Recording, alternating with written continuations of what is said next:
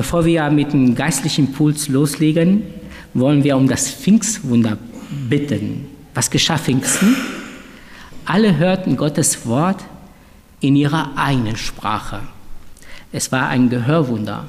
Das Pfingstwunder ist ein Gehörwunder.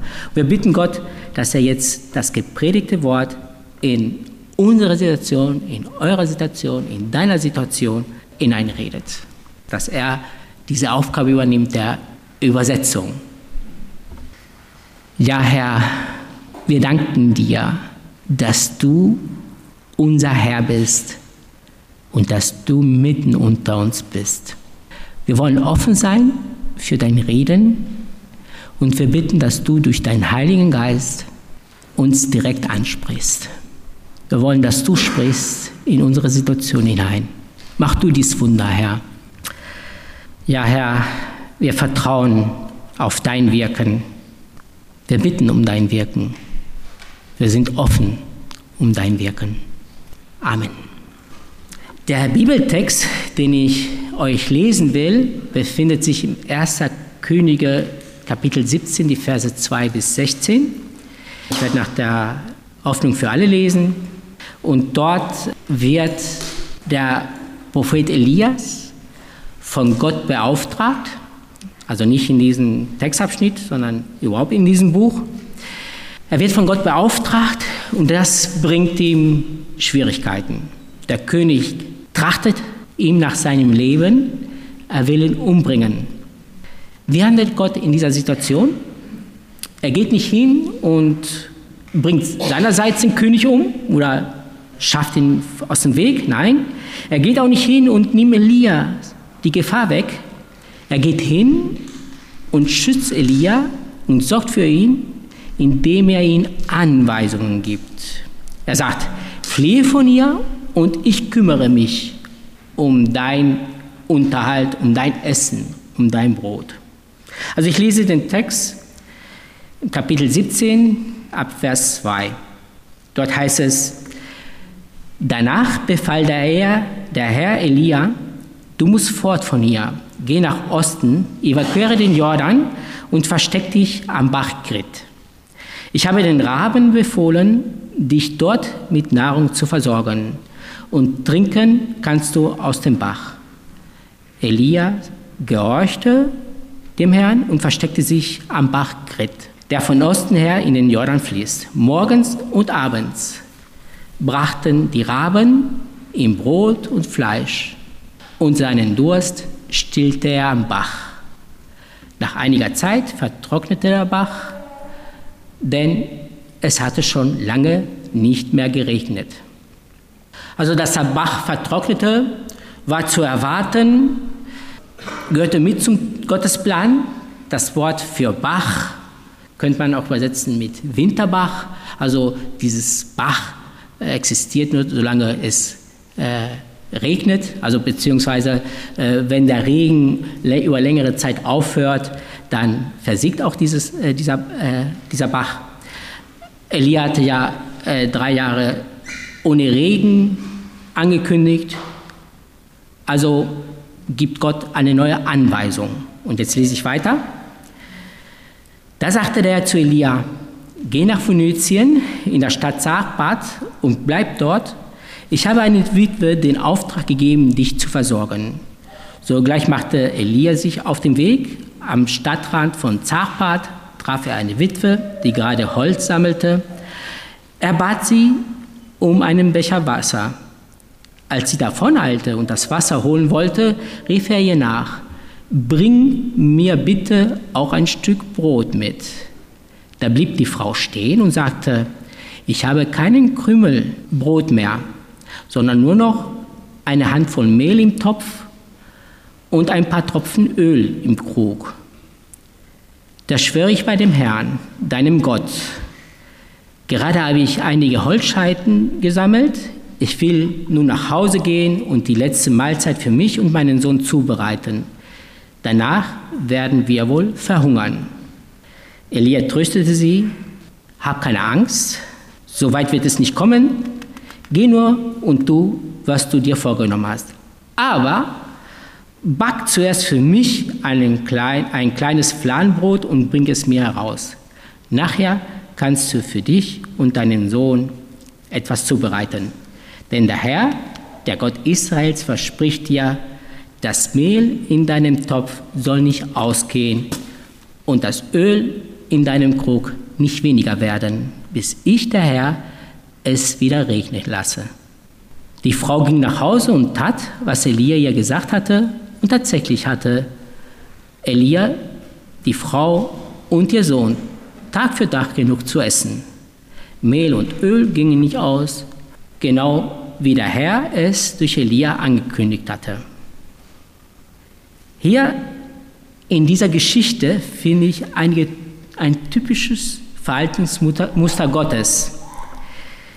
Wem Gott beauftragt, den versorgt er auch. Also wem Gott beauftragt, den versorgt, er auch. Das war schon beim Volk Israel so, als sie von Mose aus Ägypten geführt wurde. Leicht war es für das Volk nicht, aber es hat immer das Nötige bekommen. Gott hat sie versorgt. So ist es jetzt auch bei Elias. In der Geschichte haben wir gelesen, dass Gott auf zweierlei Weise ihn versorgt. Im ersten Teil haben wir gesehen, wie er mit Raben ihn versorgt, ohne menschliches Wirken.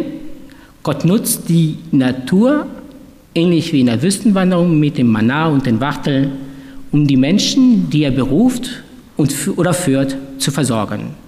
Also das ist ein Grundsatz Gottes. Wenn er beruft, versorgt er sie auch. Im zweiten Teil der Geschichte haben wir gesehen, wie Gott mit einer Witwe jemanden versorgt hat. Auch hier wirkt Gott, aber diesmal eben nicht alleine. Er macht sich von dem Willen und Tun der Witwe abhängig. So ist Gott. Er macht sich von dem Willen und Tun der Menschen abhängig. Warum macht er es so? Wissen wir nicht. Aber es ist ebenfalls ein Verhaltensmuster Gottes. Er macht sich abhängig von uns, von uns Menschen. Er gibt uns den Missionsauftrag, er gibt uns den Auftrag, Salz und Licht in dieser Welt zu sein. Er macht sich von uns abhängig. Wenn ich so das biblische Ereignis von Elia mit der Witwe beobachte, versuche ich mich in diese Geschichte hinein zu versetzen. Ich weiß nicht, wie ihr das macht, wenn ihr Bibel lest. Also ich versuche mich da in diese Geschichte hineinzuversetzen. Ich versuche mich den Einzelnen, mit den einzelnen Personen zu identifizieren und spiele verschiedene Szenarien in meinem Kopf durch. Und ich komme nicht aus den Staunen heraus. Immer wieder staune ich. Ne? Da sehe ich den herausfordernden Gott. Gott macht nicht Gebrauch von einem reichen Mann, der mehr als das nötige Geld zur Verfügung hatte, um Elia mit Lebensmitteln zu versorgen. Er sucht sich eine Witwe heraus, die außerdem sehr arm und bedürftig war. Sie hatte nicht mal genug für sich selbst. Also Gott lässt uns immer wieder staunen.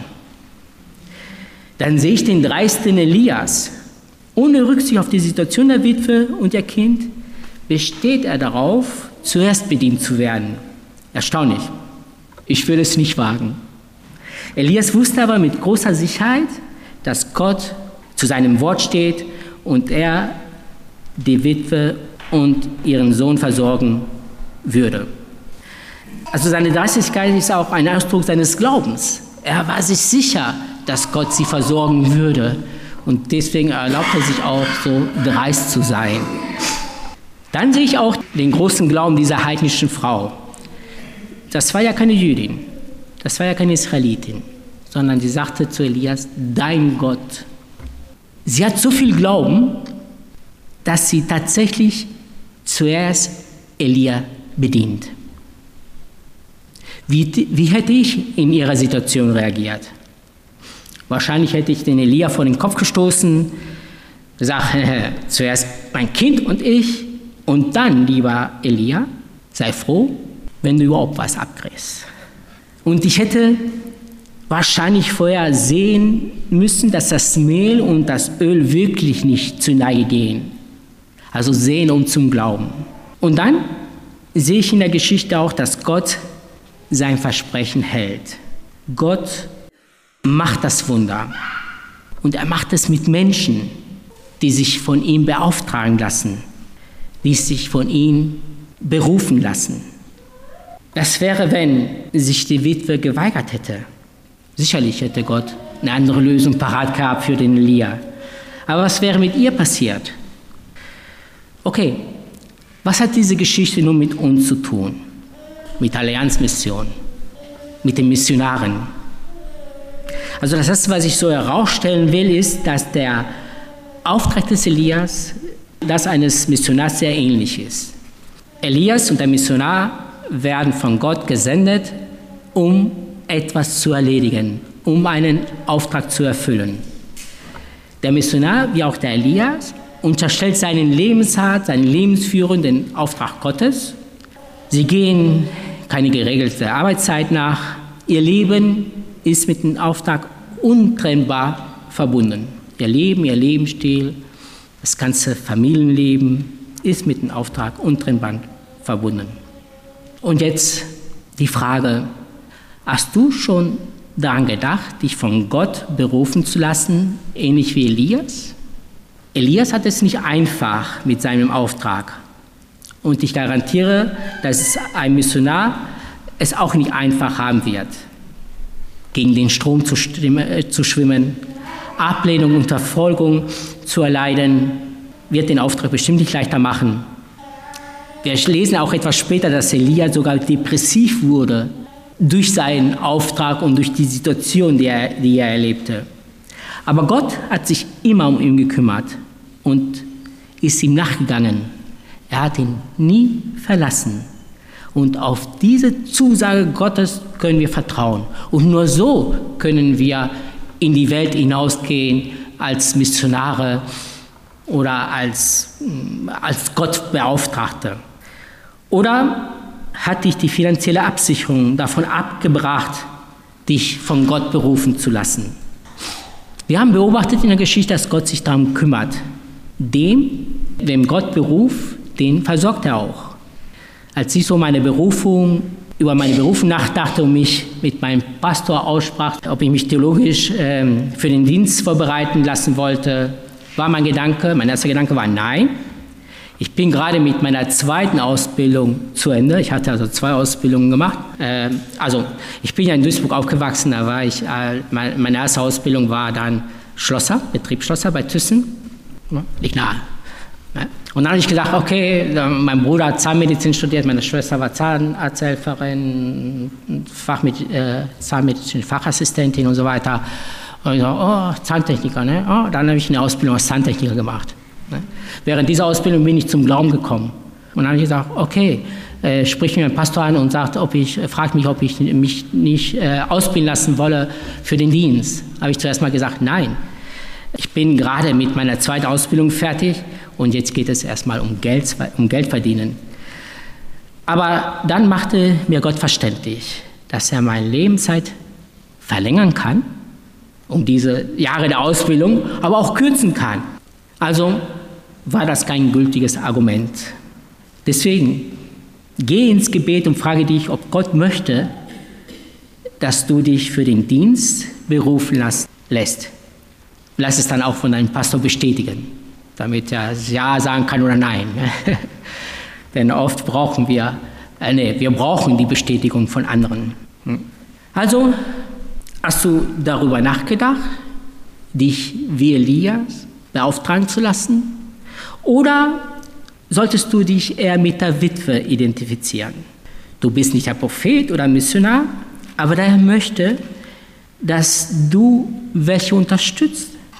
Du bist wie die Witwe, vielleicht nicht gerade reich, eher das Gegenteil, aber Gott möchte, dass du im Vertrauen auf ihn Missionare unterstützt, im Vertrauen, dass der Herr dich versorgen wird und es dir dann auch besser geht als vorher. Für mich war auch Matthäus 6,33 ein Leitwort für mein Leben, das auch sehr, äh, sehr dazu beigetragen hat, dass ich mich letztendlich habe berufen lassen. Setz euch zuerst für Gottes Reich ein und dafür, dass sein Wille geschieht, dann wird er euch mit allen anderen versorgen. Und so habe ich das auch erlebt. Als ich zum Seminar ging, habe ich gedacht, okay, jetzt heißt es immer arm sein, immer von Hand in den Mund leben, immer darauf angewiesen zu sein, was gerade so in die Kollekte reinkommt. Aber der Herr hat versorgt. Die Allianzmission ist da wirklich vorbildlich drin. Und äh, bei schlechten Zeiten haben sich die in der Zentrale das Gehalt gekürzt, aber dem Missionar nicht anmerken lassen, dass es knapp wurde. Wenn Gott beruft, ist es egal, ob du Missionar oder Unterstützer bist. Gott wird versorgen. Er möchte dich in diesen Team mit hineinnehmen. Mission, Heimat, Partnerschaft. Vorhin in der Küche, da sagte mir jemand, Team ist, äh, einer arbeitet, die anderen schauen zu. Sagte mir jemand? Nein, natürlich nicht. Nee, Team heißt, wir arbeiten gemeinsam an einer äh, partnerschaftlich, an einer Mission mit einem Auftrag. Wenn wir uns die Geschichte mit Elia und der Witwe anschauen, wer wurde mehr gesegnet? Elia oder die Witwe? Ich würde sagen, die haben sich gegenseitig gesegnet. Darum geht es in der Mission.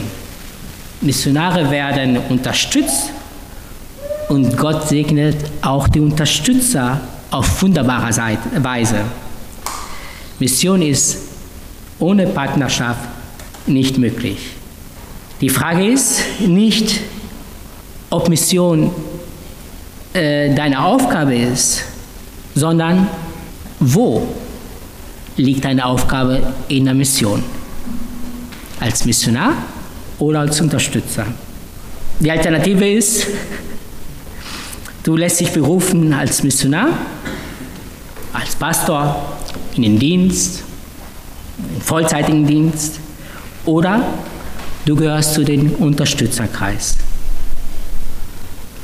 Gott gibt, Gott unterstützt, Gott versorgt. Er begleitet und befähigt zu seinem Dienst. Er steht dazu. Und das ist auch die Geschichte der Allianzmission. Über 100, an die 140 Jahre äh, hat die Mission, die Missionare es so erlebt. Unterstützung hat es immer gegeben und Gott hat immer gesegnet. Immer genug für alle da.